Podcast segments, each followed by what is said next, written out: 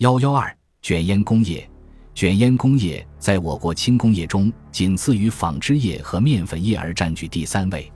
中国卷烟工业向以上海为唯一中心，全国直接从事卷烟业的工人达八万人之多。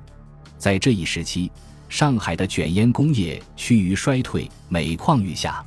一九二七年，上海有卷烟厂一百八十二家；一九二八年减至九十四家；一九二九年减至七十九家；一九三零年减至六十五家；一九三一年减至六十四家；一九三二年减至六十家；到一九三六年止于四十四家，仅为一九二七年的百分之二十四。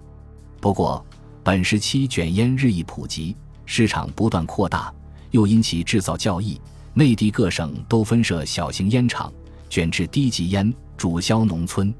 据税务署统计，一九三三年有纳统税的华商烟厂一百一十六家，销烟五十一点七九九一万箱，其中低级烟占百分之八十五左右。中国的卷烟工业实际上为外商所垄断和操纵，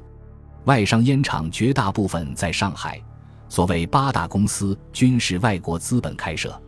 其中以英美烟草公司最大，一九三五年改名为宜中烟草公司，是国际烟草垄断公司之一。怡中公司在上海拥有三家工厂，汉口和天津两家工厂，青岛一家工厂，并在全国二十八个城市设有办事处，拥有卷烟机五百三十四台，工人达两万人以上，总资本达四亿元。其次还有美商的大美、花旗、美的。希腊商的锦华、杜科、健身、易商的大宝等。据统计，一九三五年华商销烟四十六点五零二三万箱，